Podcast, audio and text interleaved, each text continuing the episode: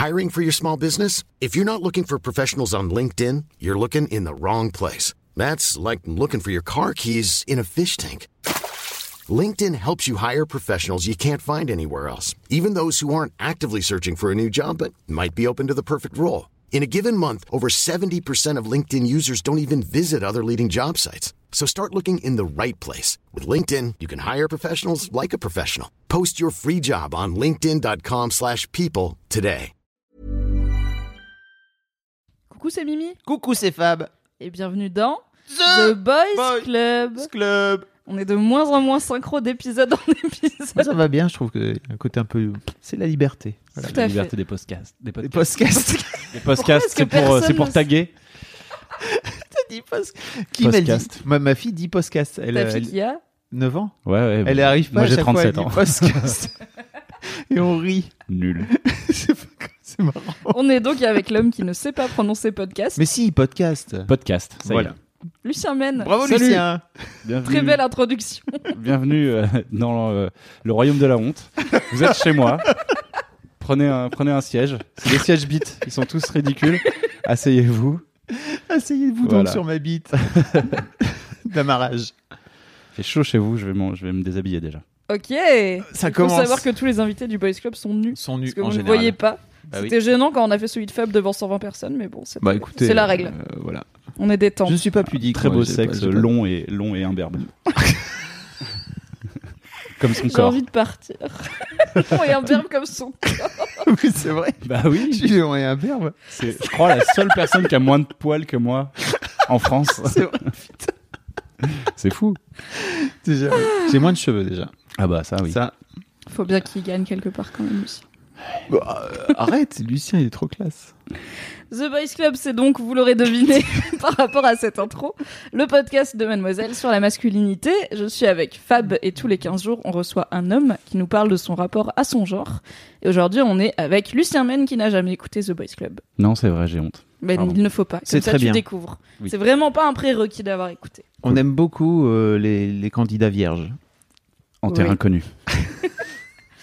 Et euh, on commençait en off, avant de, de lancer l'enregistrement, on parlait de Survivor, ta grande passion, Eh qui oui. est donc... euh, alors je vais dire le Colanta américain et tu vas me dire mais pas du tout, c'est Ah, Colanta yeah. qui est le Survivor français. Exactement.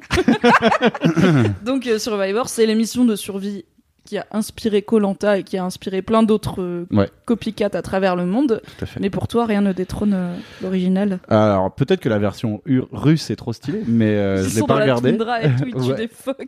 Non, mais il y avait, il y avait, euh, c'était, c'était une fiction, mais il y a eu, euh, il y a eu un truc comme ça où justement, ça s'appelait Toundra, je crois d'ailleurs. Ou de l'Ou- l'Ouzbékistan, tu vois, par exemple. Ouais, ça se trouve les Ouzbeks, ils sont trop Mm. forts en Survivor.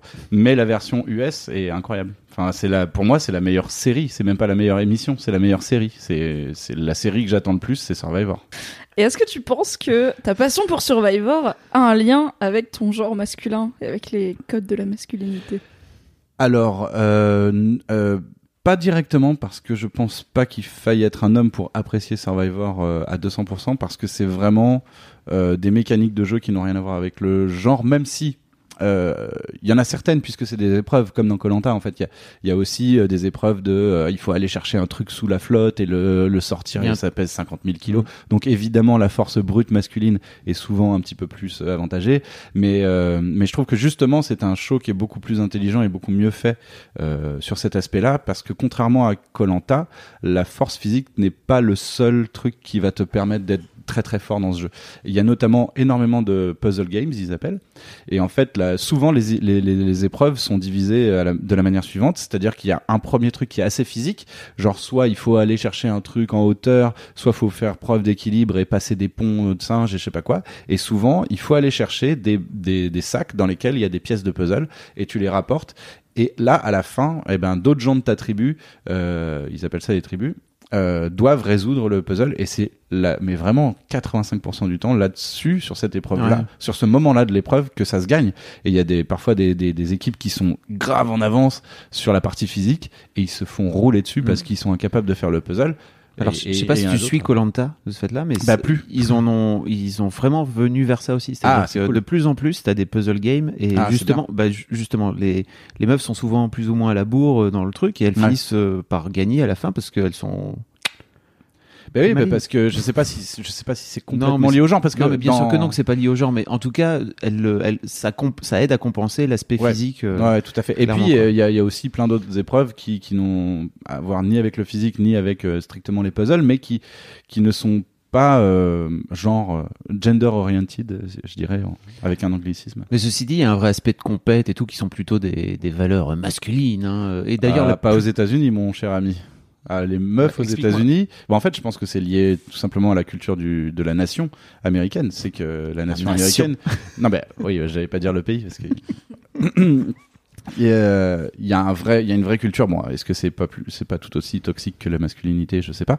Mais il y a une vraie culture de, euh, euh, on t'élève pour gagner en fait. On t'élève pour être le, le winner et tout ça. Ou, ou du moins, enfin, là je le dis d'une manière très négative, mais en, en fait, euh, c'est assez admirable aussi dans Survivor, c'est que ils, ils se donnent. En fait, le, le but dans Survivor de tous les concurrents, c'est de donner leur meilleur et d'essayer au maximum et de, de se dépasser en fait et de de faire des choses euh, de de, de faire des choses qu'ils ont jamais fait dans la vie et euh, ça va être un podcast sur Survivor hein, si vous me laissez parler non, de mais- Survivor je vais parler que de ça hein. en fait, c'est On intéressant. raccrochera mais, les wagons.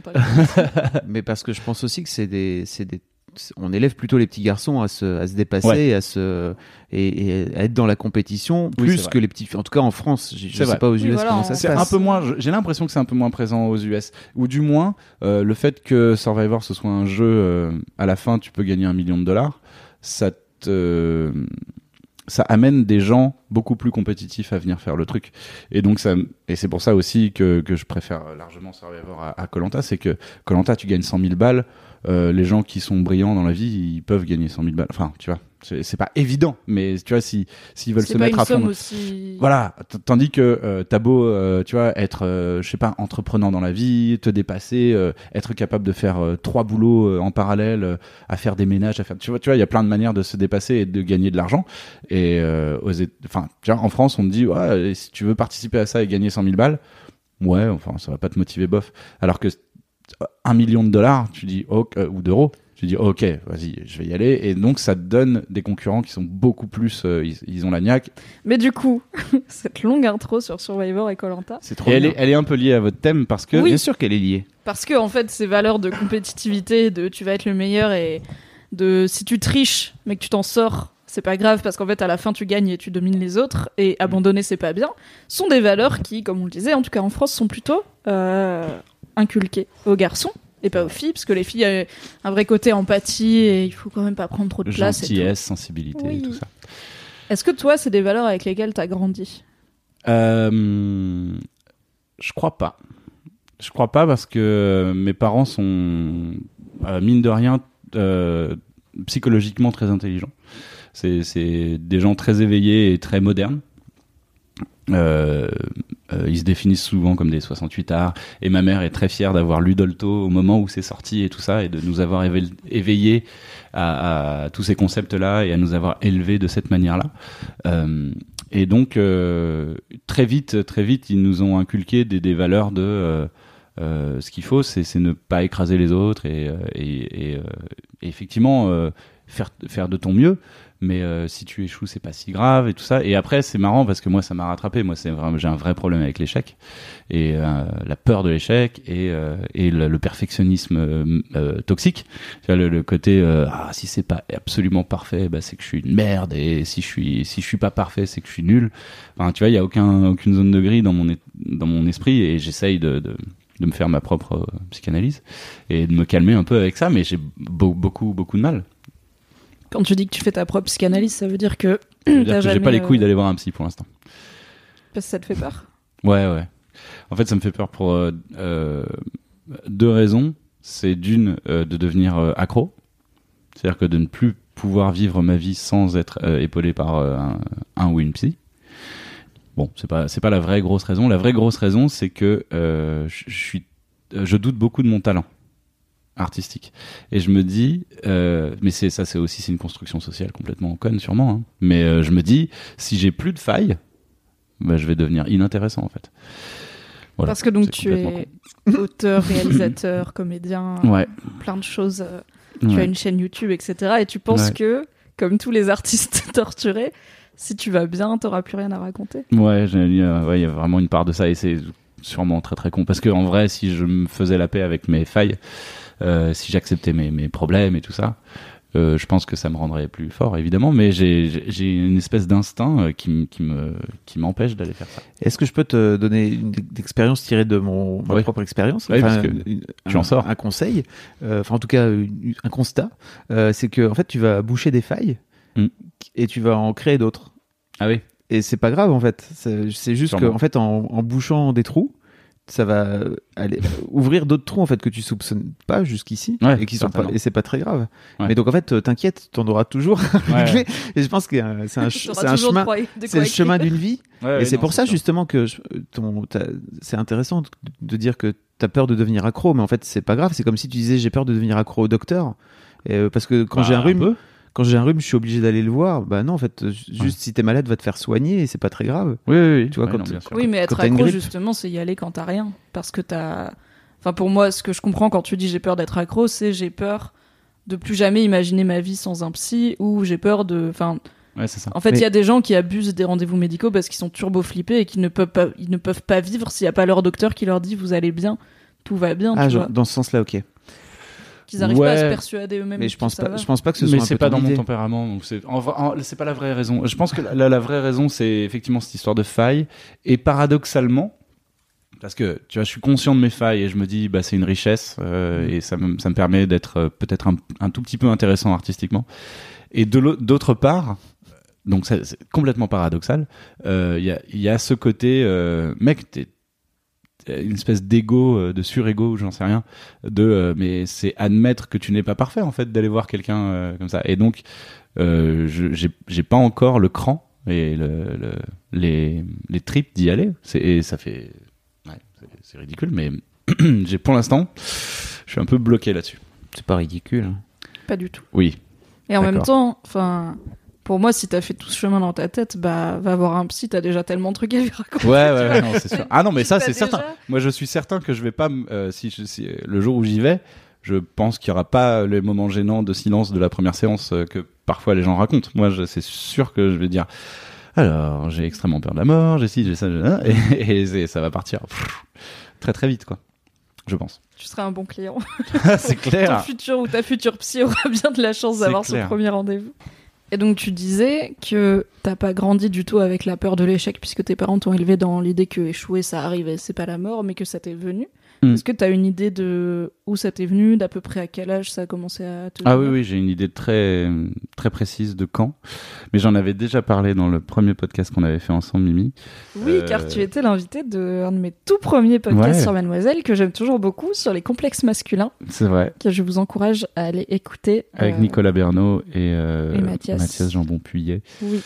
Euh, et je parlais justement de ce moment où euh, c'est pas du enfin je lui je lui je lui je lui en veux pas du tout et je, je comprends complètement les, circonstances.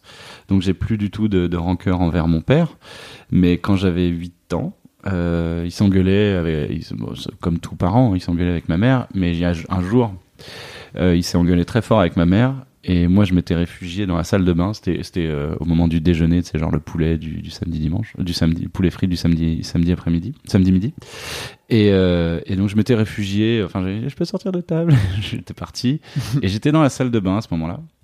Euh, non, dans ma chambre. Et il était venu me trouver. Il m'avait et il était en colère et il était malheureux. Je pense qu'il était extrêmement malheureux euh, parce qu'en fait, il avait l'impression que euh, ses enfants lui volaient l'amour de sa femme d'une certaine manière parce que c'est un écorché vif euh, qui n'a pas été aimé par sa mère et tout ça. Il a beaucoup de raisons euh, d'av- d'avoir réagi comme ça. Et ça lui aurait fait beaucoup de bien d'aller voir un psy, justement, lui aussi. Euh, mais maintenant, il est trop vieux pour ça. Bisous, Ah, papa, je t'aime. Ah ouais, 70 piges, il a autre chose à, d'autres chats à fouetter. Maintenant, faut qu'il kiffe, euh, il kiffe la vie. Bon, bref. Euh, et donc, il est venu me trouver dans ma chambre et il m'a dit, euh, tu vois, tout ça, c'est de ta faute.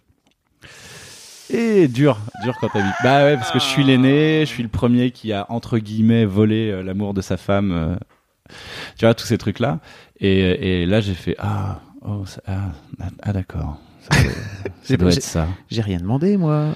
J'ai pas demandé à venir euh, Ouais, sur j'étais cette... pas, j'étais pas mature pour, j'étais, j'avais 8 Oui, ans, tu bah vois, oui, et j'ai dit, j'imagine. ah ouais, ah bah, ah non, il s'engueule à cause de moi, donc ça veut dire que j'ai fait des, des trucs pas bien et tout ça. Et donc c'est à, à partir de ce moment-là où, euh, très rapidement, en fait, le, le- c'est pour ça que je parlais de salle de bain, euh, j'étais après dans la salle de bain et j'ai regardé le miroir et j'ai dit t'es moche. Et j'ai commencé à, ne pas m'aimer en fait et à, me et à m'en vouloir de pour des trucs euh, au début euh, au début qui n'avaient pas forcément de sens quoi. Mais c'est parti comme ça. Et à partir de là le côté échec et il faut que tu prouves que machin et, et il faut que il faut que tu fasses tu fasses le maximum et que tu sois que tu sois irréprochable. Et je suis toujours euh, j'ai été très susceptible je le suis encore un peu euh, j'essaye aussi de de- d'évoluer là-dessus mais j'ai été très susceptible parce que pour moi à chaque fois qu'on me disait un truc qu'on me vannait ou tout ça c'était une preuve de mon échec ou une preuve de mon de ma faillibilité. Je sais pas si ce mot existe.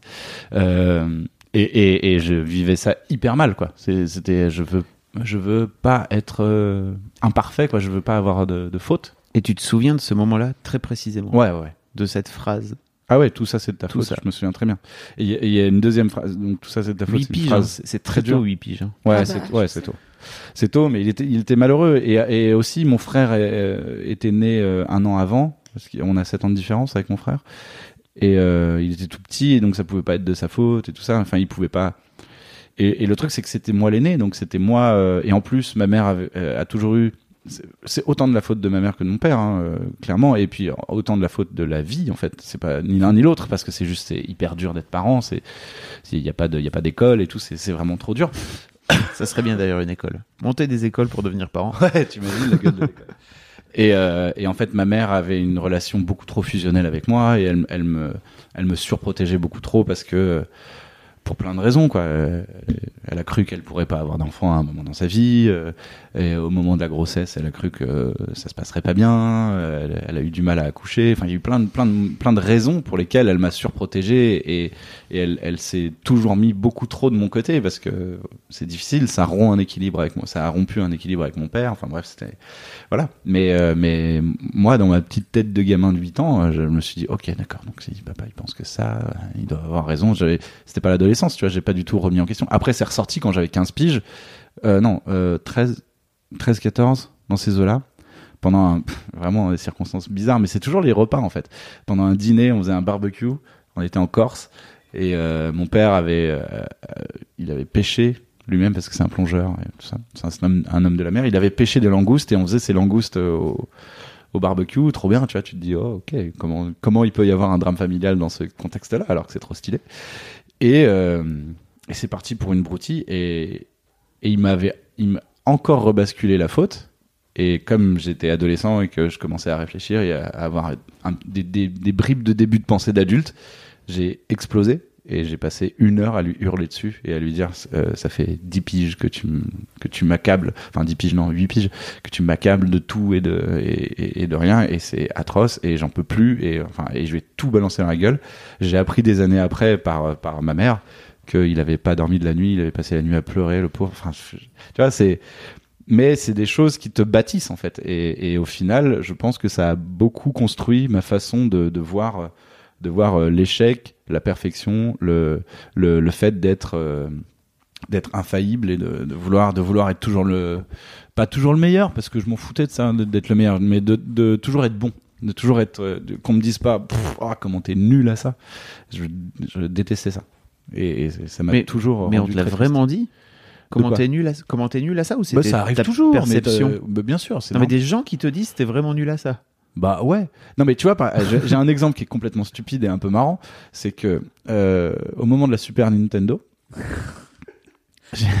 Ça, ça date déjà ton. vous allez voir, il y a un lien. Oui, bah oui, oui, je suis né en 1980, donc forcément, c'est des références de Yeuve un peu. Au moment de la Super NES, euh, j'ai un pote qui me la prête avec Street Fighter 2. Voilà. Le bonheur. Donc toi-même, tu sais, tu es de la même génération que moi. Euh, voilà, c'est tout le monde parlait que de ça dans les cours de récré et tout, et on voulait tous être forts à Street. Et, euh, et donc je, je, je rapporte la, la, la console et le jeu chez moi. Je ponce le jeu pendant une après-midi. Euh, mon frère, je sais pas, il était au karaté, il était pas là quoi. Et euh, donc rappel des faits, il a 7 ans de moins que moi. Donc c'est à ce moment-là, on est en, en 94, j'ai 14 ans, il a 7 ans je ponce le jeu et je commence à savoir faire des Hadoken et des trucs comme ça. Je suis trop content et je me dis, yes, je vais le niquer. il rentre en fin d'après-midi. Euh, je dis Max, Max, viens voir, euh, j'ai un nouveau jeu et tout. Ah, il est trop content. Il me dit ah trop bien, trop bien, euh, Street Fighter, ah, trop bien. On commence à jouer. Les deux premiers matchs, le premier match, je l'éclate. Le deuxième match, je gagne, mais genre 2-1. Et à partir du troisième match, il m'a roulé dessus parce que il a un instinct, il est fort en jeu vidéo. Et ben, j'ai tellement jeté les manettes, mon gars, j'ai tellement ragé comme un ouf pendant, je crois, 10 ans, 15 ans, j'ai plus joué à un seul jeu vidéo. Voilà. C'est Tiens, un peu overkill comme mais c'est complètement overkill. C'est tu te coupes de fun. En fait, je jouais plus à aucun jeu vidéo, euh, au moins compétitif. Je faisais des jeux vidéo par, par, par moment, mais la plupart des jeux vidéo, je n'y jouais plus. Et encore maintenant, tu vois, parfois, euh, euh, Noël dernier ou Noël d'avant, je sais plus, non, Noël d'avant, on jouait à Battlefront avec, avec mon frère encore. Et, et euh, on ne jouait pas l'un contre l'autre, mais je voyais ses scores et les miens, et je disais putain, mais tu me saoules, t'es trop fort, tu m'énerves. Parce que j'aime pas être, j'aime pas être nul en fait. Et les jeux vidéo, bon voilà, mon esprit n'est pas fort pour ça. Bah, je suis nul et ça, je déteste. Mais voilà, c'est c'est stupide. Voilà. Vous faites tous les deux un sourire de ce mec est timbré. Mais non, pourquoi Non, non, tu mais dis non. ça Pas timbré, mais waouh. Non, moi, ça bah, mon, avec mon frère, on fait ça, c'est-à-dire qu'on se retrouve chez mes parents à Noël et Ouais. je, je ramenais systématiquement, j'ai arrêté maintenant parce qu'en fait, je ramenais systématiquement ma console et on jouait aux jeux de basket parce qu'on est tous les deux grands fans de basket. Des fans de basket, ouais. Et on jouait à NBA 2K et en fait, euh, je prenais toujours l'équipe la moins bonne et lui il prenait l'équipe la meilleure et en fait, je, je le hâtais à chaque fois et on faisait un match où il était un et puis à la- le deuxième il pétait un câble ouais. et moi j'étais là. pff, Je sais pas, viens, on continue à jouer. En fait, c'est trop cool. Ouais. T'es un peu mauvais perdant, toi aussi, Fabrice, non? Mais j'aime, en fait, euh, oui, j'aime pas, j'aime pas perdre. Mais je suis, en fait, euh, je, je vais pas euh, pourrir le truc si jamais je perds. Tu vois ce que je veux dire? Je vais- Oui, Tu vas pas dire Ouais. j'arrête, j'arrête Voilà, de jouer pas- pendant 15 ans. Ouais, c'est ça. Ce qui est le, la fin du mais, game de. Et moi, j'étais, euh, j'étais insupportable. Je me- J'étais insupportable. Je me souviens. Attends, c'était une fois. j'ai- Mais c'est vraiment. c'est- c'est- Mais est-ce que ton frère se l'a raconté aussi ou pas Non, ou lui juste. il Mais joue non, mais non, c'était un petit bout. Il avait cette pige. Il était Ouais. gentil comme tout. Enfin, franchement, il a. C'est pas du tout de sa faute à lui, quoi. Mm. Lui il était là. bah, euh, non, viens, on joue. enfin, franchement, il était, il était trop mignon, quoi. Et, et moi, je peux faire un boys club avec ton frère où il me dira que c'est le fait que son grand frère voulait pas jouer aux jeux vidéo avec lui Non, non, mais en vrai, en vrai, euh, mon frère, euh, je pense que ce serait très intéressant de l'inviter. C'est pas une personnalité publique, mais il a une hein. façon de penser qui est vraiment euh, tellement intéressante et, et il réfléchit tellement justement à toutes ces questions de de masculinité, de sexisme, de vraiment il est il est plus féministe que euh, 80% des meufs que je connais et vraiment il est très très intéressant là-dessus. Et en plus il est en entreprise, enfin il a tu vois il a plein de il a plein de d'insights euh, qui sont très intéressants. C'est noté. Voilà, je vous donnerai son contact. Très bien. Et euh, ah oui, il y a pas longtemps, euh, enfin il y a pas longtemps. Non, c'était je devais avoir 20 piges. J'étais avec une de mes premières meufs importantes euh, avec qui euh, on, on a on est resté longtemps. Et un soir, on était des galériens, on avait 20 ans, on n'avait pas d'argent. Et donc un soir, elle me dit "Ah tiens, viens, on, on va faire un truc que je fais que je fais parfois avec mes potes euh, d'école d'art." Bon. Donc elle dessinait plutôt bien. Moi, j'ai toujours dessiné plutôt pas mal, mais pas ouf. Et, on- et en fait, son, son jeu, c'était on prend tous les deux une feuille et on fait, on fait une BD en parallèle. Et en fait, on fait une case chacun et, euh, et on, on fait un genre de petit cad- cadavre exquis, voilà, mais euh, construit dans une BD. Et en fait, l'idée, c'était euh, pour chaque case. euh, moi, j'écris euh, une phrase de texte, genre qui, une didascalie, et ça va être à elle de le dessiner, et réciproquement. Et voilà, et on fait ça. Et, euh, et je me souviens, moi, j'ai mis un, un- elle m'avait mis un kangourou dans ma BD. Et j'ai dessiné un kangourou tout pété, il était chum, et j'étais là, ah, il est nul. et donc, c'était donc le setting de ma BD, enfin le, le, le, le contexte de ma BD. Moi, j'écris la deuxième bulle en disant, hé, le kangourou, il va faire des courses. Et elle, elle, elle dessine un kangourou stylé. En même temps, c'est Et les études. mais oui, mais, mais je te dis, il y a aucune rationalité dans ce que je dis. Est-ce J'ai- vu son- de dessiner Non, mais j'ai 15 ta- ans. mais j'ai pété un câble. J'ai pété un câble, j'ai fait putain, vas-y, mon kangourou, il est nul. Comment t'as fait? Ah, ça me fait trop chier. Ah, vas-y, là, ah, ça me saoule. Et j'ai été relou. Et, c'est elle qui a dit non, vas-y, viens, on arrête, c'est relou. Tu casses les couilles. Et on a arrêté de faire ça parce que j'étais trop, je bitchais beaucoup trop. J'étais là, ah, mais non, ah putain, ah, je suis nul. Putain, mais pourquoi j'ai pas compris que le kangourou, ça se dessinait comme ça? J'étais relou, hyper chiant. Une fois, j'ai pété un câble avec cette même meuf. hein. Je voulais faire des œufs au plat pour le petit déj. C'est toujours les trucs les plus Mais non, mais je te jure, mais c'est de la merde. J'ai pété un œuf, Euh, j'ai- le jaune, hein. Des choses qui j'ai arrivent. pas, ouais, voilà. Et j'ai même pas genre éclaté la coquille dans la pa- dans, dans, dans la poêle ni rien. hein. C'était pas grave. C'est juste un jaune qui a coulé quoi. J'ai pété un câble. J'ai hurlé. Parce que j'avais échoué. T'étais dans Top Chef ou? Mais non, j'étais juste, en- euh, j'étais juste dans moi-même, ma tête, et moi qui voulais faire des œufs au plat parfaits pour la meuf que j'aime, tu vois. Et donc c'est bien intentionné, mais insupportable et, et super chiant. Elle m'a dit, c'est quoi, c'est pas grave, regarde. Et elle a, elle a scramble, elle, Ouais. a, elle a éclaté les œufs. Elle fait, voilà, ce sera très bien. Et elle a mangé ces œufs-là. Elle m'a dit, t'inquiète, moi je suis trop contente que tu m'aies fait des œufs. Mais j'étais relou, j'étais insupportable. Je Comment propose- t'en es? Parce que tu parles au passé.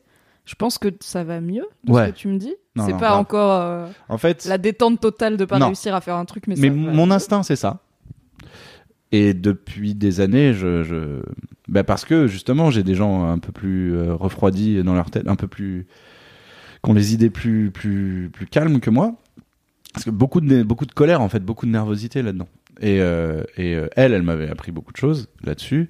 Et mon frère, tu vois, tout au long de ma vie, souvent, il m'a dit, mec, vas-y, calme-toi, on s'en fout, viens. Et, et, et- et c'est lié aussi à un truc où je, deuxième chose qui me rend taré, c'est de gâcher.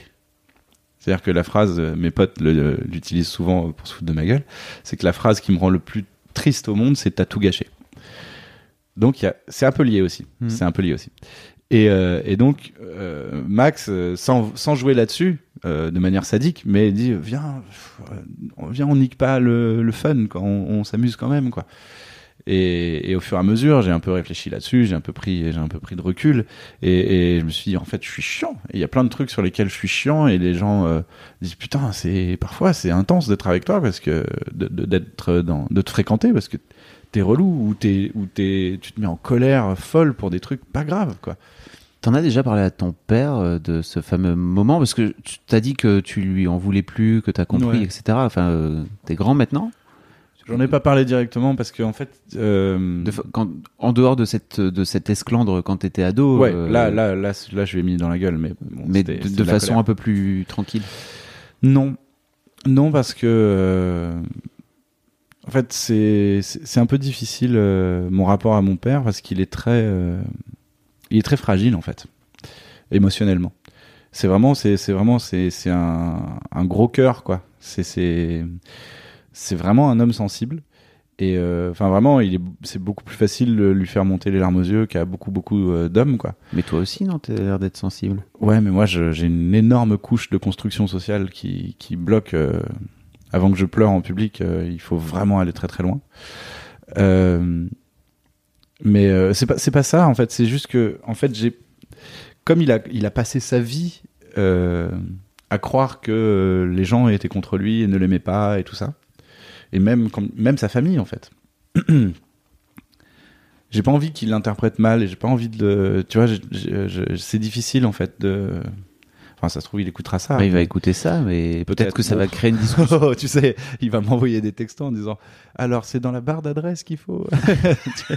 Ah, Peut-être que tu peux lui set up. Euh... Ah non, je fais mais ça, ça, pour ma mère. ça je lui ai de- installé une appli de podcast et je lui ai mis les podcasts que je voulais qu'elle écoute. Je lui ai Mhm. mis l'histoire de Daron. ouais, ouais.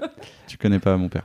C'est vrai Ah que ma mère n'a pas. Non, mais je lui ai 70 ans. filé, je lui ai filé mon ancien euh, iPhone et il galère que- vraiment à faire des trucs. En fait, ce que je veux dire, c'est que tu crois pas que si aujourd'hui, alors maintenant que tu dis il a 70 ans, toi t'as as, 37. bientôt quin- voilà 37, vous êtes deux adultes en fait. Ouais. Euh, toi, il te reste encore un long moment. Et en fait, je pense qu'il n'est pas obligé de, de le prendre. euh, il n'est pas obligé de le prendre. Enfin, tu vois, de se fouetter la gueule avec euh, avec euh, cette histoire en fait. Mais Mm. Est-ce que- à quel point je je me rends pas compte en fait à quel point toi ça peut t'aider à, à- Je sais pas. Le truc, c'est que j'ai fait la paix avec ce truc-là. Ok. Je crois.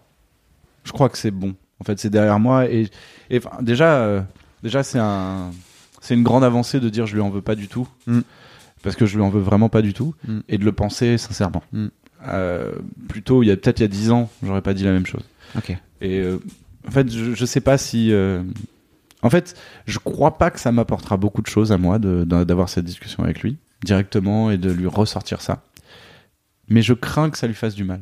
Donc, euh, moi, je lui veux vraiment aucun mal. Donc, je, je me dis, euh, voilà, euh, si on a des trucs très sérieux à, à- à discuter entre nous, autant que ce soit d'autres choses qui peuvent nous apporter à tous les deux. Quoi.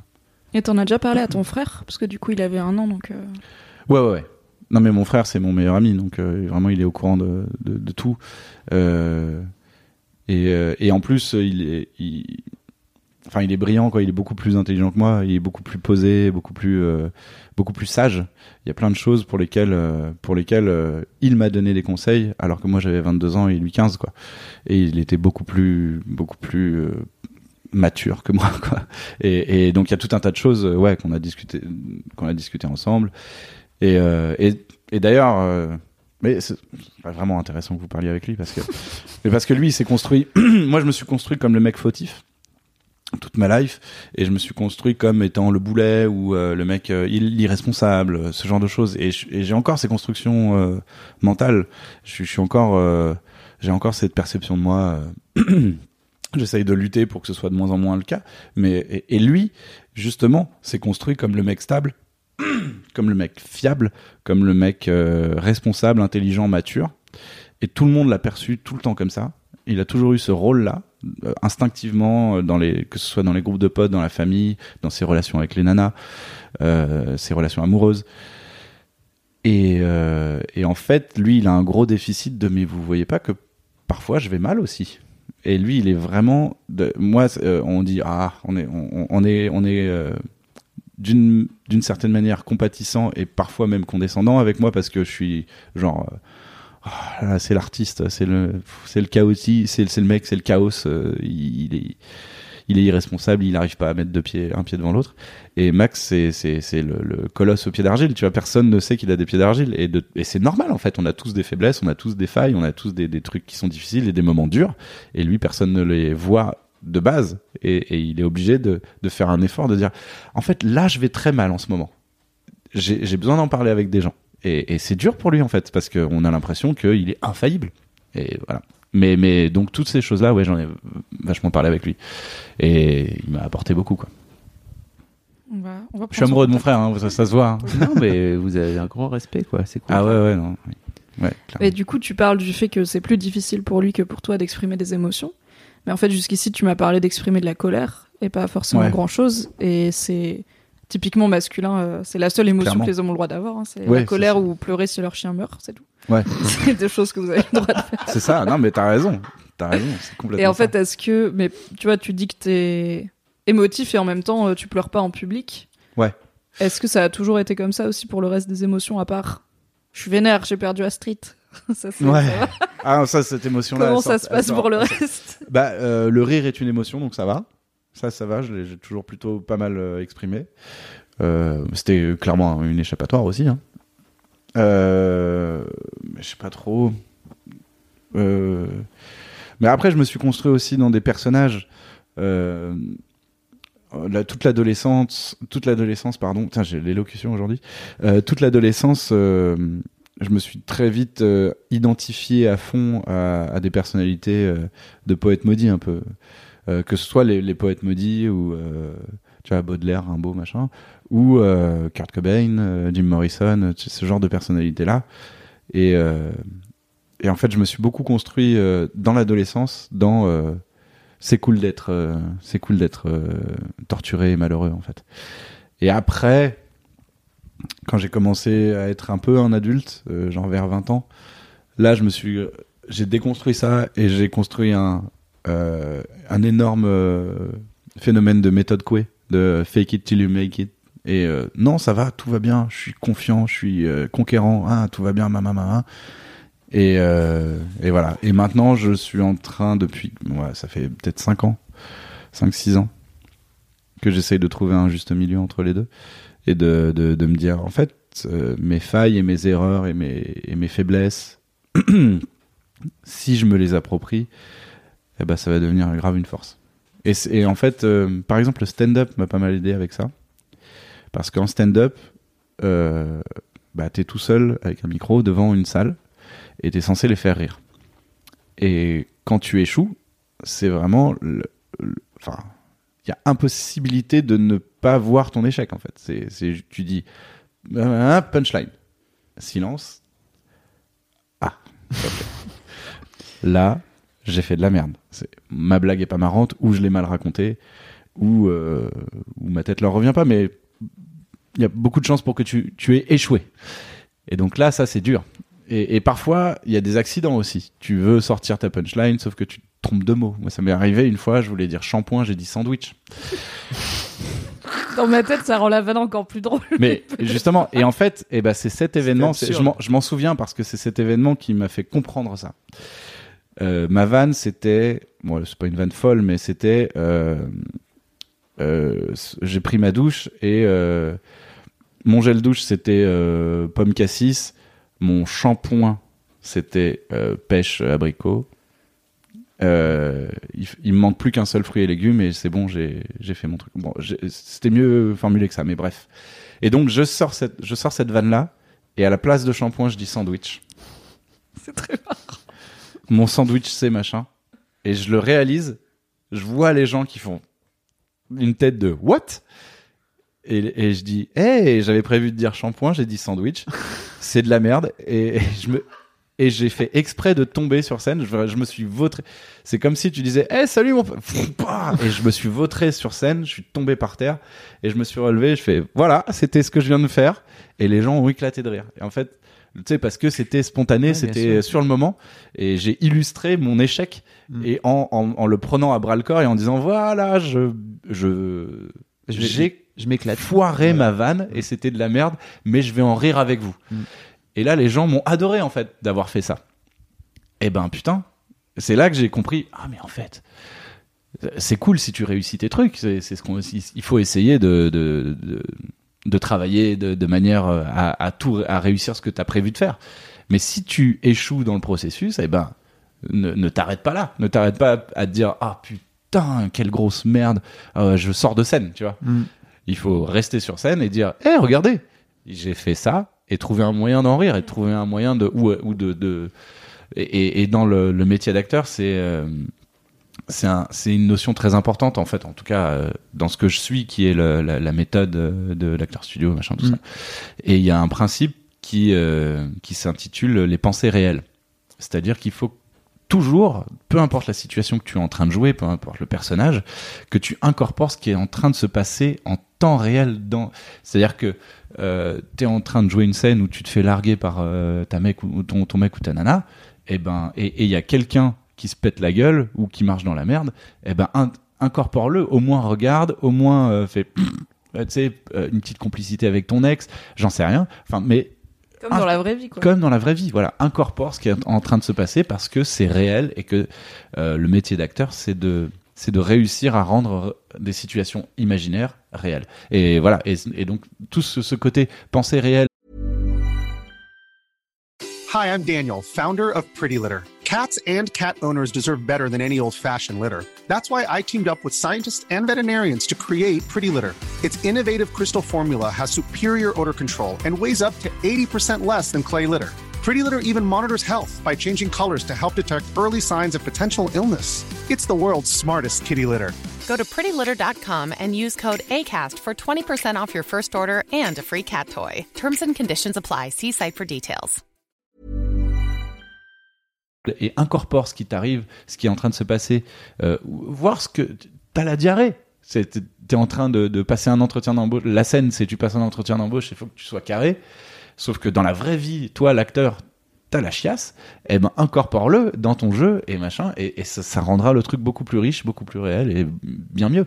Et euh, il y a hum, un blooper de je sais plus quel film français. Enfin, c'est pas un blooper, mais c'est des, des, des scènes coupées où t'as Depardieu et Anconina.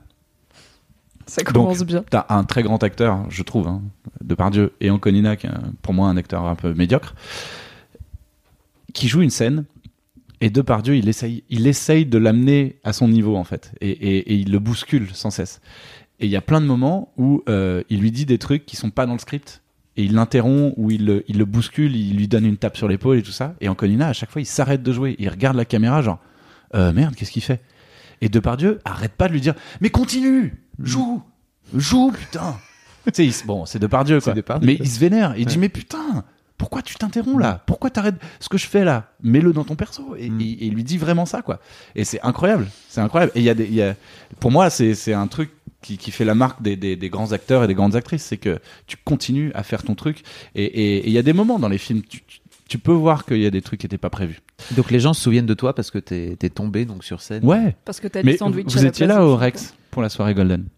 Vous vous non. souvenez ou pas Euh, T'étais pas là Moi j'étais pas là non plus non. Ah merde. Bon, il s'est passé un truc fou. était peut-être. il s'est passé un truc fou comparable et après j'arrête de parler de ce genre de truc. Euh, J'ai prévu un passage euh, où, euh, où euh, je parle de l'expression clou du spectacle. Et donc je commence et tout, je dis parce que euh, je, je- je devais présenter un montage d'un best-of de vidéo Golden. Et donc euh, je fais un truc en mode stand-up et tout, et je commence une minute, ok, ça se passe bien. Et à un moment je dis, en fait là je, suis- je suis venu pour vous, euh, pour vous présenter le best-of, en gros le clou du spectacle. Et je prends une petite pause, je dis, putain, le clou du spectacle, c'est marrant comme expression. Qu'est-ce qui a inventé cette expression? Et là, il y a un mec dans le public qui fait Jésus Mais très très fort. Et toute la salle éclate de rire. Et il m'a flingué les trois minutes que j'avais écrit après, parce que j'avais écrit trois minutes sur l'expression clou du spectacle. Et je me dis, waouh C'est foutu, je suis flingué. Et ben, qu'est-ce que j'ai fait? Euh, Bon, j'ai laissé les gens rire et je dis, mec, je te, je te déteste, t'es vraiment. Ta, ta vanne est mille fois meilleure que toutes mes vannes d'après là. Ok, ben j'ai plus qu'à sortir de scène. Et j'ai pris le micro et j'ai fait mic drop. Et j'ai dégagé de la scène. Mais je, je l'ai incorporé au truc. Ouais. Tout le monde m'a parlé de ça. Tout le monde m'a dit, putain, c'était le meilleur moment de la soirée. Enfin, je sais pas, peut-être qu'il le disait pour être sympa avec moi, mais en, en vrai, je pense sincèrement que d'avoir fait ça et d'avoir réagi comme ça, j'étais trop content de moi parce que, bon, sans vanité, hein, mais non, parce que j'ai pris l'échec à bras le corps et j'en ai je l'ai transformé en un truc qui m'a mis en valeur au final. Et il y a plein de gens qui m'ont dit putain il était trop bien ton passage le mic drop ça m'a tué j'étais trop mort de rire. Dit, ok cool c'était tellement pas prévu j'avais pas prévu de faire ça. Et c'est juste que j'ai bien réagi à un truc négatif parce que le mec a fait une vanne qui était bien meilleure que mes vannes qui étaient écrites après Ah, t'as parlé de plein de trucs, mais t'as fait, trucs, beaucoup de stand-up. euh, t'as fait première pas fois. fait beaucoup euh, non j'ai pas fait première fois T'as jamais fait première Bah, fois. ça fait deux ans que à chaque fois que je croise Yacine, il me fait bah éventuellement euh, n'hésite Ah. pas à passer. Et je dis ouais ouais grave grave grave. Et il est trop gentil, il m'a ouvert la porte dès la première fois. Oh excellent. Euh, et euh, bah je, ouais je sais pas pourquoi, je, mais je, suis un gros feignant. Je j'écris pas. Est-ce que c'est parce que t'as peur et- d'échouer? Un peu hein. En vrai. Alors que t'as appris quand même deux fois sur scène que, en tout cas, Ouais. l'échec de ma vanne marche pas.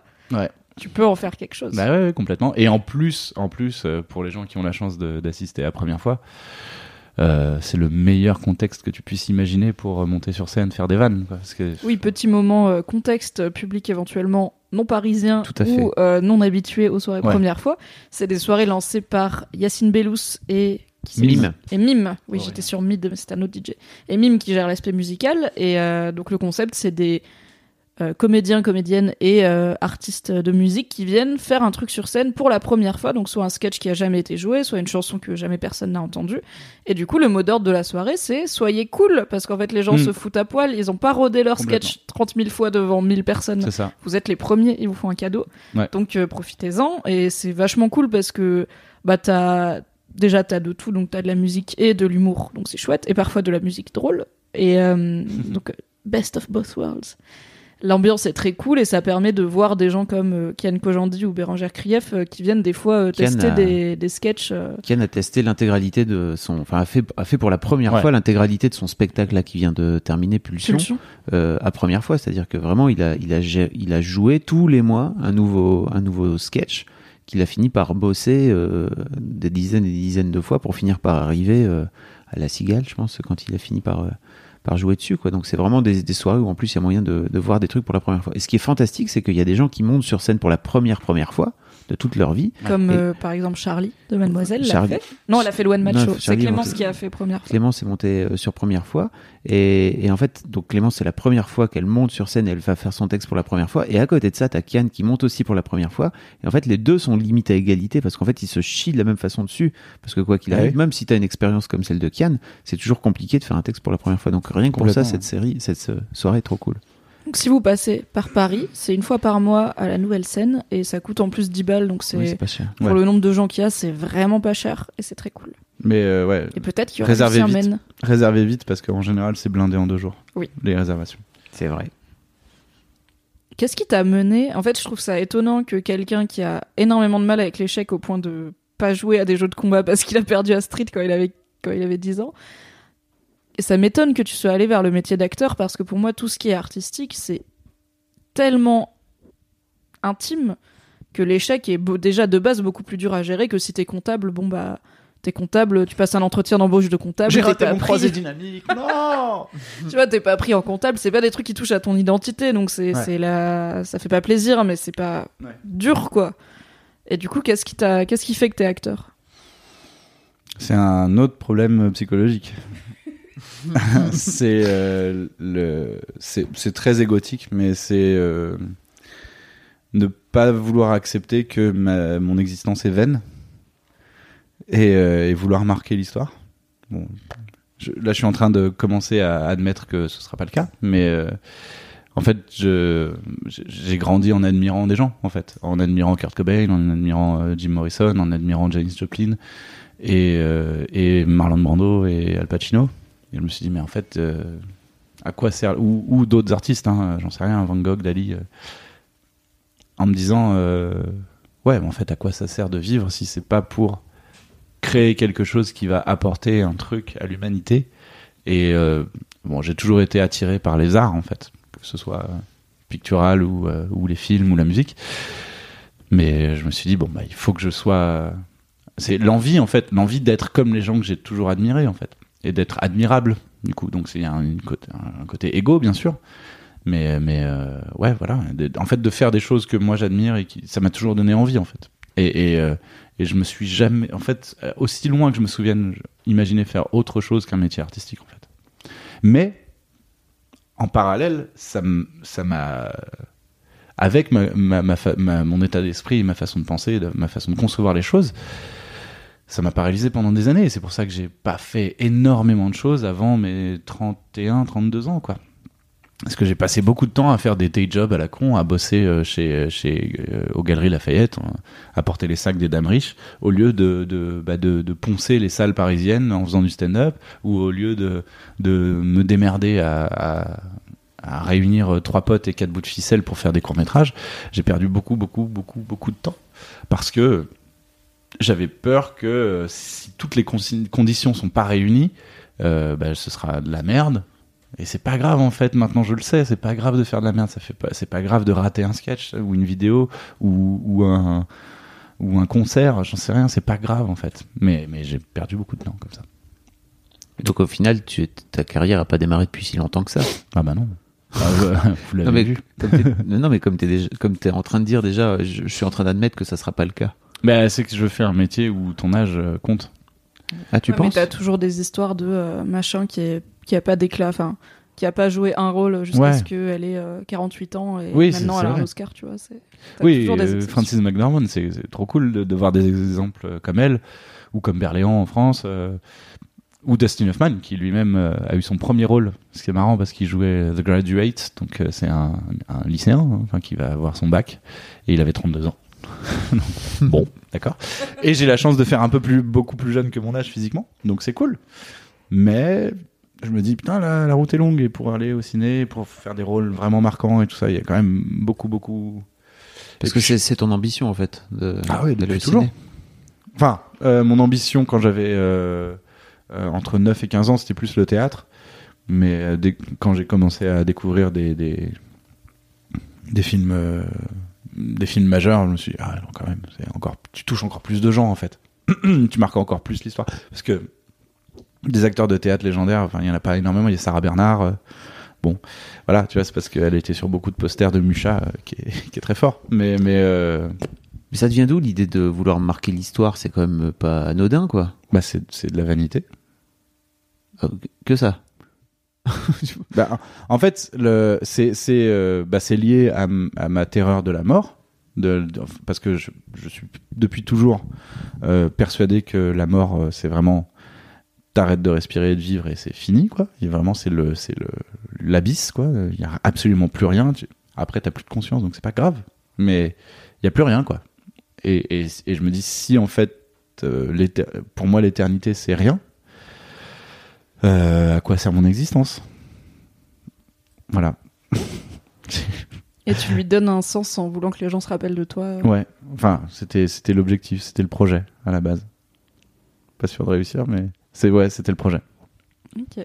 Voilà. Ça, me, ça me fascine toujours les gens qui ont la même opinion sur la mort que moi, c'est-à-dire euh, qui croient pas à la vie après la mort ni à une Ouais. forme de paradis ou de continuité et qui en ont peur parce que moi je trouve ça hyper rassurant. C'est ah, pff, c'est pareil pour tout le monde. À la fin, on meurt et il y aura plus. Enfin, Ouais. t'es Mais en fait, plus là quoi. T'es- qu'est-ce soit tu le vois- fous, quoi. C'est ça, soit tu le vois comme un soulagement et toi t'as l'air de le voir comme ça, genre ah bah en fait il y a plus. Bah, j'ai pas hâte non plus et je suis triste quand les gens meurent, bien sûr, mais c'est juste pourquoi je m'inquiéterais de ce que les gens pensent de moi après ma mort alors qu'il y a Mm. aucune notion, enfin, je, n'en aurais aucune notion, ce qui est peut-être euh, égocentrique. Genre, moi, je m'en fous, je le saurais pas, donc pensez ce que vous Ouais, voulez, ouais. mais tu vois, c'est. Oui, on n'a qu'une vie et à la fin, on meurt et c'est pas grave, c'est pareil pour tout le monde, donc en fait, le. Vrai. Avoir une vie exceptionnelle n'est pas une obligation, parce que sinon tout le monde devrait en avoir une et ce serait fatigant. Quoi. Ouais, non, mais bien sûr. Mais il y a l'idée de vouloir euh, se... qu'on se souvienne de toi. Mm. Mais donc, Pour pas vraiment mourir. Mais je pense que c'est notamment pour ça que plein de gens font des enfants. Pour, Oui. pour, pour garder une trace. Ouais, mais la pour portée. laisser une euh, trace. Mais c'est plus, Tu, tu, tu vois, te souviens une- de ton arrière-grand-père? Euh, non, je l'ai Ouais. jamais connu. Donc à trois générations, c'est mort en fait, ça sert plus à rien. Ah, toi, t'es vraiment dans le Mais truc un peu de. de temps. Tu gagnes une ou deux générations Ouais, ouais. Ouais, pour donc être t'es l'arrière-grand-père sympa. t'es vraiment dans le truc de. Mais c'est le complexe d'Achille, je crois que Victor s'appelle Hugo, quoi. Léonard de Vinci, carrément. C'est. Ouais, ouais, non, mais, c'est- mais c'est comme ouais, Achille, quoi. C'est qu'il dit au début de la guerre de Troie, enfin, juste avant la guerre de Troie, il voit sa mère qui lui dit de deux choses l'une, soit tu restes ici, tu fais pas la guerre de Troie et tu vis une vie heureuse et tout ça, soit tu vas à Troie et tu inscris ton, ton nom dans l'histoire, mais tu, tu n'en reviens pas. Et il dit bah ok, je réfléchis, même pas une seconde et il y va. Et il veut et, et voilà. Et, c'est complètement ça quoi. C'est moi je suis je suis prêt à mourir à, j'allais dire à 35 ans mais je les ai dépassés merde. Je suis prêt T'es en retard, hein Non mais vraiment je suis prêt à mourir à 50 ans si si euh... ah, pff, je sais pas parce que là je suis en train de me dire j'ai envie là je suis en train d'avoir vraiment très envie d'avoir des enfants donc j'ai envie de les voir grandir mais Ah, t'es cuit déjà. Le, le héros maudit, c'est que c'est c'est cuit. Comme... ah ouais ouais voilà mais en fait Le de base change des couches. Allé trop ouais loin. c'est ça c'est trop ça. loin dans ta vie. mais initialement c'était ça mon mon mon idée de, de réussir mon existence quoi c'était c'est pas grave je meurs, je meurs à 27 ans comme toutes les idoles et mais mais je suis une idole J'adorais être ton psy, vraiment. Non, mais c'est vrai, je me dis. euh, ah il y a du taf ouais C'est du taf. Non, en plus, c'est même pas. Je pense pas qu'il y ait du taf. C'est juste, t'as déjà. T'as déjà fait une T'as déjà creusé pas mal de trucs. ouais ouais bon. C'est- Mais pourquoi t'as peur de ça? Bah parce que la vanité, écoute, voilà, bon. Bah, pff, Next. ouais, il suffit- ouais. non, mais il suffit d'être lucide, quoi, de, de, c'est pas aussi simple que ça, je crois. C'est marrant que tu trouves que ce soit aussi simple. Je pense pas que c'est c'est très simple, au contraire. Pourquoi tu veux des enfants? Je suis très contente parce que t'es le premier invité de, de Ah The ouais Boys Club qui me parle de parentalité. Alors bon, c'est aussi lié au fait que j'ai eu pas mal de jeunes hommes, euh, Oui, oui. euh, soit célibataires, soit pas mariés en tout cas, ni rien. Ouais. Donc euh, voilà. Mais euh, t'es le premier à me dire je veux des enfants. Eh ben, j'en ai pas voulu pendant jusqu'à, je dirais, il y a 5 ans. Et, et au fur et à mesure, là, ça commence à de plus en plus faire son petit chemin dans ma tête. Et euh, j'avais rien contre avant, mais je me disais, il faut que je réalise plus dans ma vie, que je me réalise plus. Et, euh, et là, je suis en train de réaliser que bah, avoir des enfants, c'est se réaliser aussi. Et, euh, et, euh, et j'ai trouvé une personne avec qui j'ai très envie de le faire. Euh, quand bien même elle aussi, c'est. Ce qui est quand même une condition sine qua non, hein, si je puis me permettre.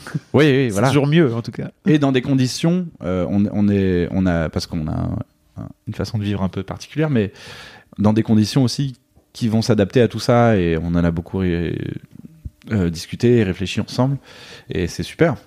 Et, euh, en fait, j'ai envie de transmettre. euh, je, me, je me visualise bien, en fait. Je, j'ai envie d'élever un petit être. J'ai envie d'éduquer quelqu'un. C'est, con, mais je me dis qu'on a tous une responsabilité dans, humaine, et même à l'échelle de la Terre, en fait. Euh, plus on va élever des petits, des petits gars et des petites meufs euh, qui, sont, euh, qui sont éveillés, qui sont intelligents et qui sont modernes et qui ont une façon de, voir la vie que moi je respecte, et plus, plus on a de chances que, que, que l'humanité se sauve.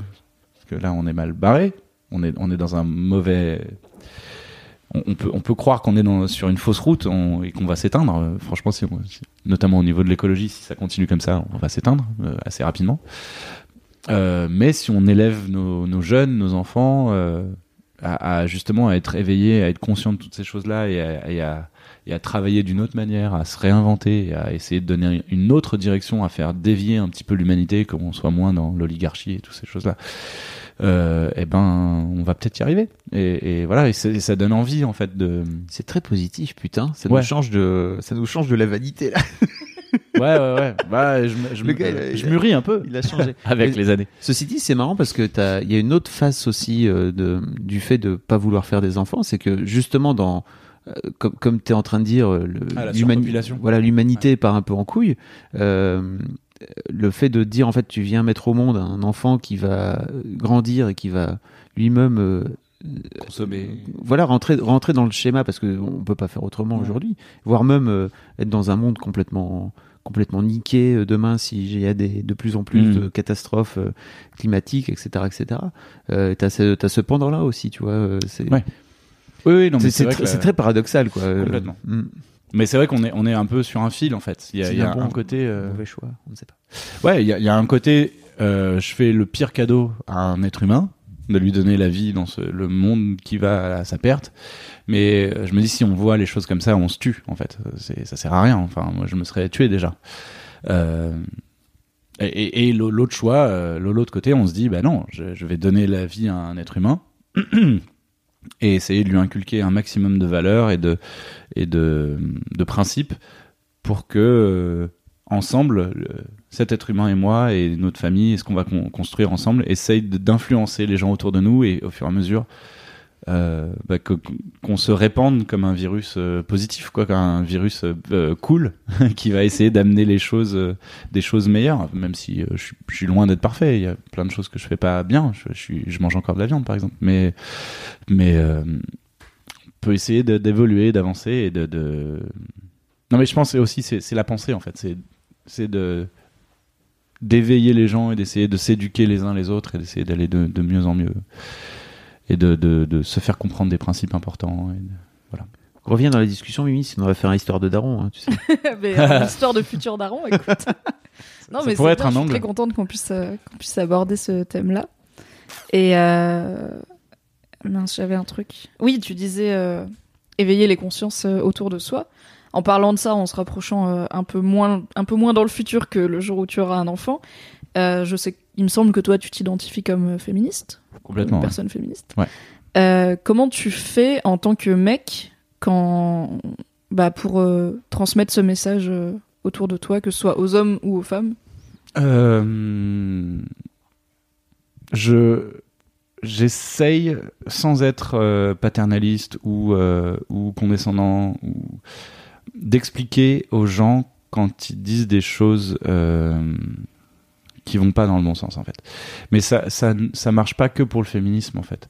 Enfin dans le bon sens euh, selon moi. hein. attention, j'ai pas la science infuse et je fais sûrement des erreurs et je dis sûrement des, conneries et j'en ai peut-être dit euh, depuis une heure. J'en sais rien. Mais euh, j'essaye de m'améliorer en tout cas.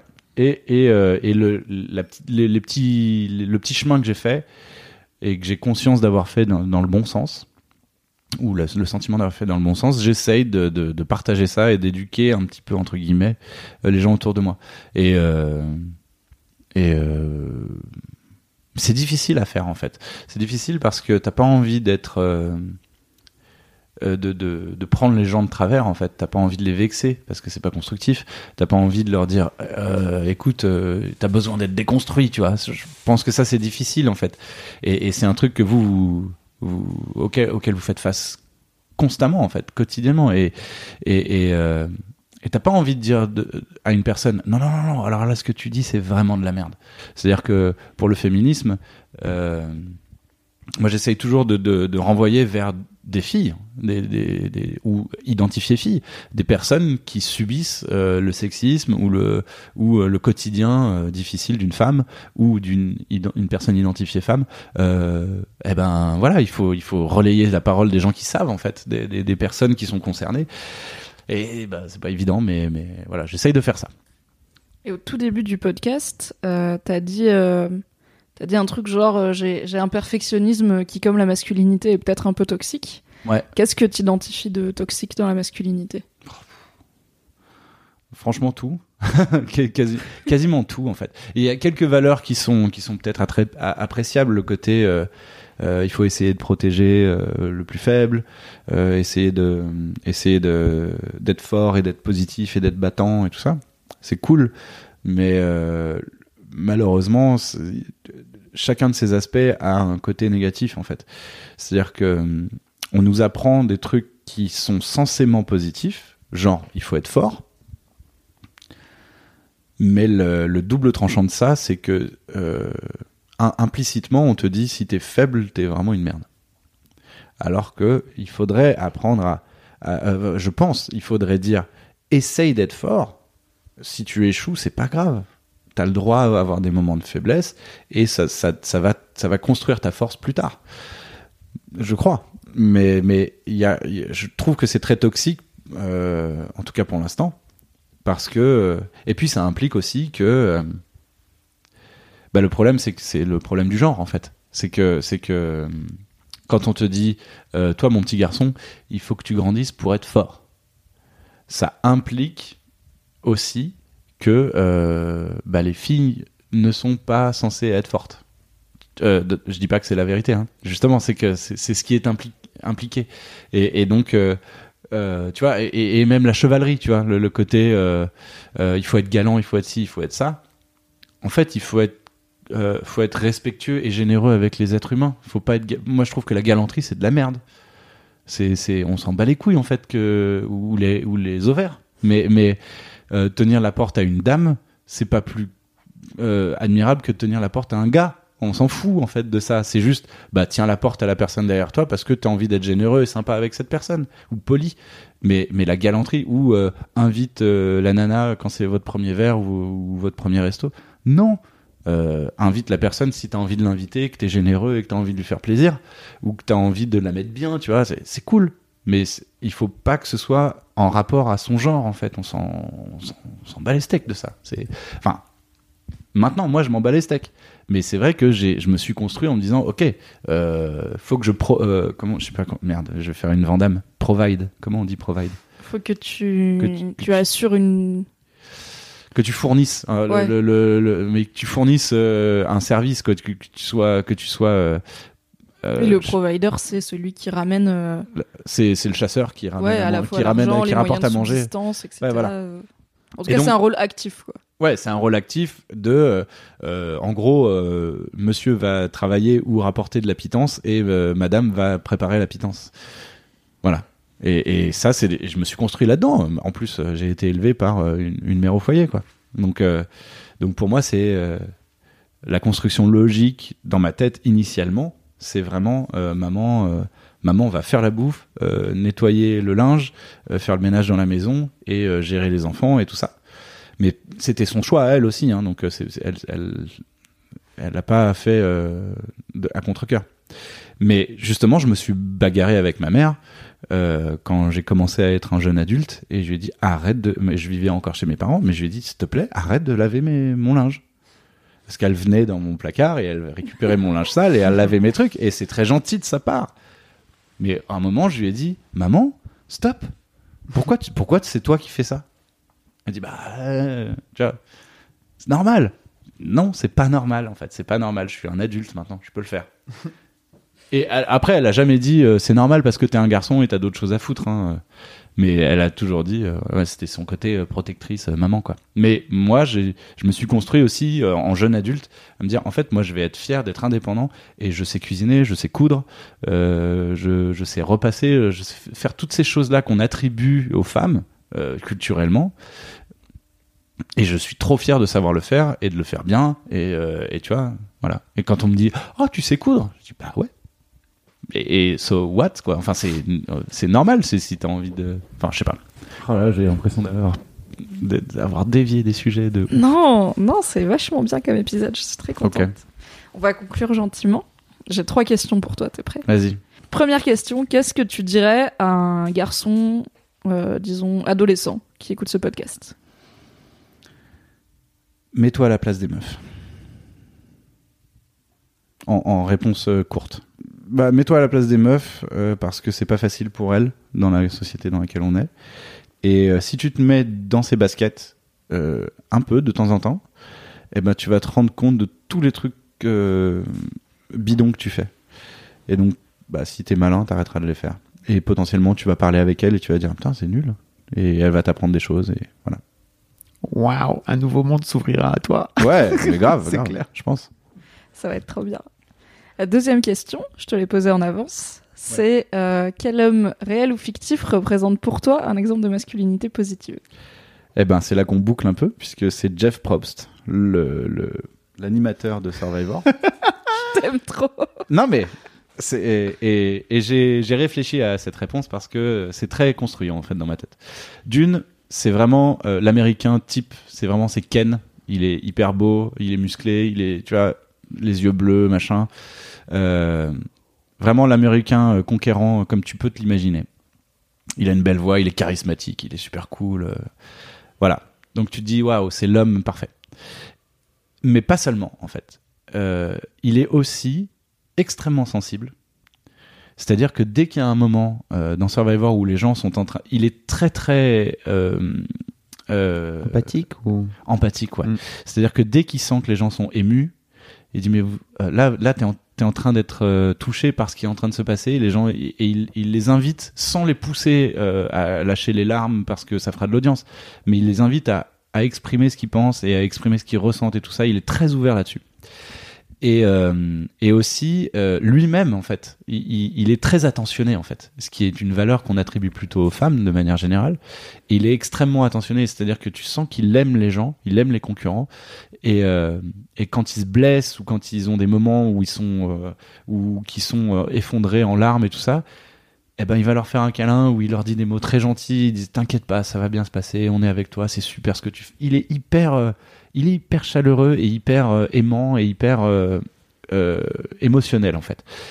Et ça, c'est un truc qu'on attribue plutôt aux femmes. Et c'est marrant parce qu'avec son physique et son, et son charisme et son côté très homme, il est très masculin. Et à la fois, pour moi, il représente une, une manière très moderne et très en avance sur son temps d'être masculin. Et il y a un dernier exemple. Euh, qui s'est passé dans une saison récente. Je vous dis pas qui, je vous dis pas quoi parce que je vais Spoiler. vous convertir et vous allez regarder Survivor. C'est déjà Euh, fait. Il y a, il y a un, un, un concurrent euh, qui a été au, au cours d'un conseil qui a été outé en tant que homme transgenre devant tout le monde. J'avais suivi l'affaire, j'étais en mode C'est-à-dire que le mec qui l'a outé, il a fait. euh, concurrent s'appelle Zik. Bon, je vous le spoil. Et il dit mais euh, il était en train de dire euh, ouais mais Zik on peut pas lui faire confiance machin il fait des trucs dans dans son coin et tout euh, on peut pas lui faire confiance dans la tribu et il, sentait que son argument marchait pas il fait et par exemple Zik est-ce que t'as déjà dit à quelqu'un que t'es transgenre? Wow et là Jeff donc le host il a fait wow wow wow comment tu te permets de faire ça? Et il a réagi immédiatement en disant c'est impossible, on peut pas tolérer que tu fasses ça. Et Zik, il était genre complètement euh, impassible, tu vois, tu sentais qu'il y avait quelque chose en lui qui était en train de crever en- Mm. sur place, quoi, genre j'avais pas prévu de faire ça en fait, j'avais pas prévu de me outer et personne ne s'en doutait, personne ne disait Hmm, il est un peu non, rien, c'était c'était un mec, c'était Zik, c'était un concurrent et voilà, on s'en foutait de, de son genre en fait.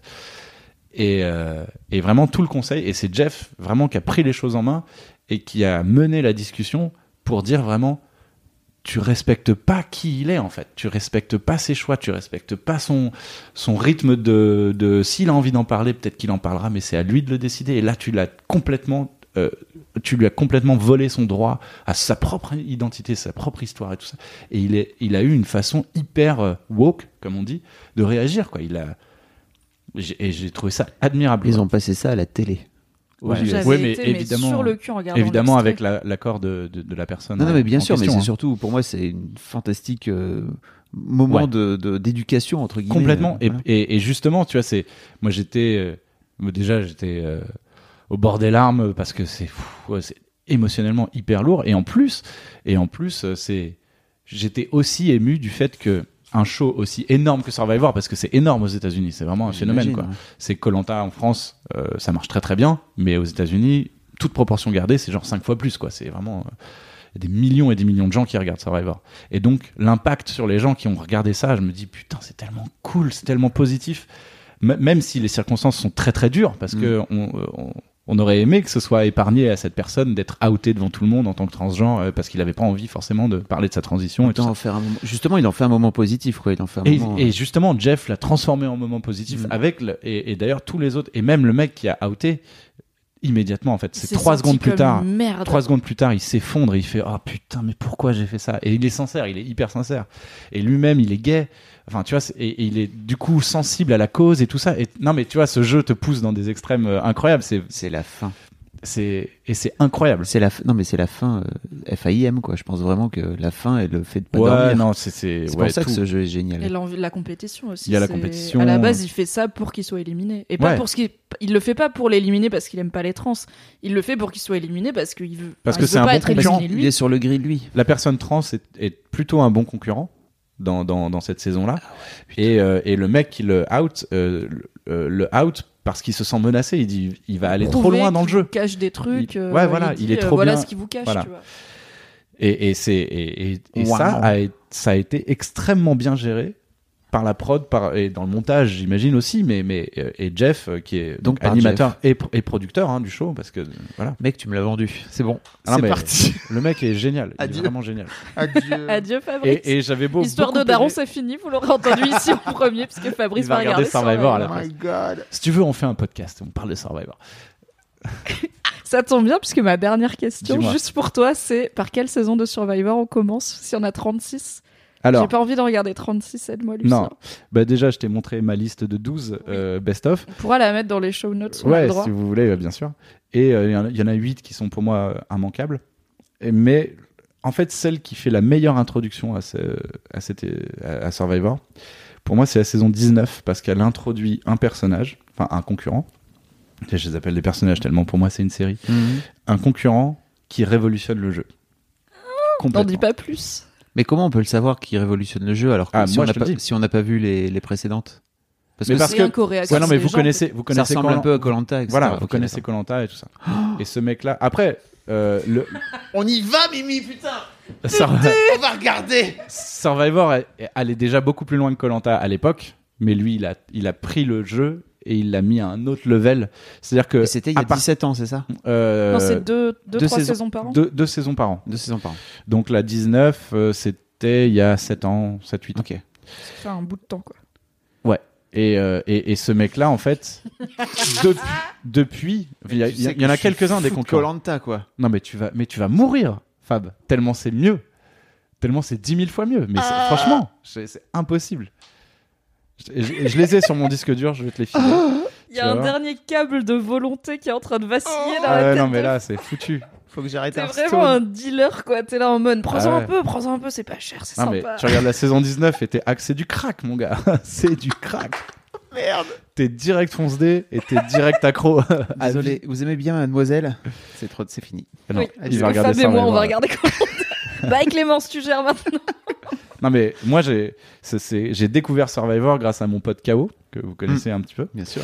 Euh, c'est lui qui m'a dit tout ce que je suis en train de te dire, c'est lui qui me l'a dit. Et c'est lui qui m'a dit commence par la 19. C'est lui qui m'a Il dit. se refile là, de la bonne Et il m'a dit, plus. il m'a dit, mec, si t'arrives à, à regarder la 19 et que tu n'as pas envie, euh, irrépressiblement, genre tu peux vendre ton père et ta mère euh, plutôt que de, vend- que de regarder la, la 20 à la suite, c'est incroyable. Après, moi, je déconseille de regarder la 20 si tu es accroché après, à la 19 parce qu'il faut, il faut retourner dans le temps plus tard, dans les éditions précédentes. merde, Dr House. Le un mec peu. qui fait Star Wars, quoi. Mais pourquoi Parce que parce que dans la 20, c'est que des gens qui reviennent. Ah, C'est ils que ont des- fait le choc des en héros. fait, le 20, c'est plus que le choc de l'héros- des héros. La, la saison s'appelle Heroes versus Villains. Donc t'as une team. Mais oui. T'as une team de gentils et t'as une team de méchants. Et c'est la meilleure saison que tu puisses imaginer de ce genre de jeu. C'est incroyable. Voilà.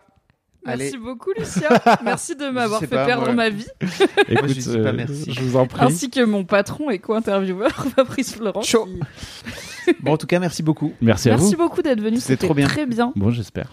Et on va mettre dans la description les liens pour les gens qui veulent aller voir ce que tu fais. dans la Ouais. vie. Par exemple, ta chaîne YouTube. Ta chaîne YouTube Ouais. que tu as lancée dernièrement. En octobre, ouais, ouais je suis content, ça commence bien. C'est mérité. Merci. Bravo, vraiment. Oui. Cool. Eh ben, merci de m'avoir accueilli et invité. C'était super sympa. Trop cool. Merci à toi, merci Fab, comme Merci, Mimi. d'habitude. Et merci à toi qui écoute ce podcast, peut-être sur une appli de podcast, peut-être sur YouTube, peut-être sur SoundCloud ou que sais-je. Si ça t'a plu, laisse-moi un pouce bleu et des commentaires si tu es sur YouTube et des étoiles, idéalement 5 si tu es sur iTunes. Ça permettra au podcast d'être... Ah oui, je suis aussi sur Spotify. C'est vrai. Tout à fait, j'oublie, merci. Merci, Lucien. Moi, les podcasts, je les écoute sur Spotify et ceux qui n'y sont pas, ça me fait bien chier. Il y a que le Floodcast que j'aime trop pour euh, ne pas écouter sur Spotify, ils y sont pas. Ouais. Mais les, tous les autres, euh, je dis ah c'est pas sur Spotify, bon tant pis.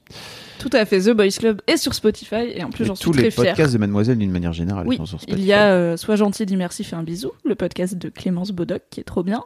Il y a les podcasts Mademoiselle, dont euh, Laisse-moi kiffer, la nouveauté euh, qu'on a lancée avec Louise, Cédric et Kalindi, qui est extrêmement con comme podcast. Je vous conseille podcast- de l'écouter si vous aimez rire. Très con. Oui, c'est débile.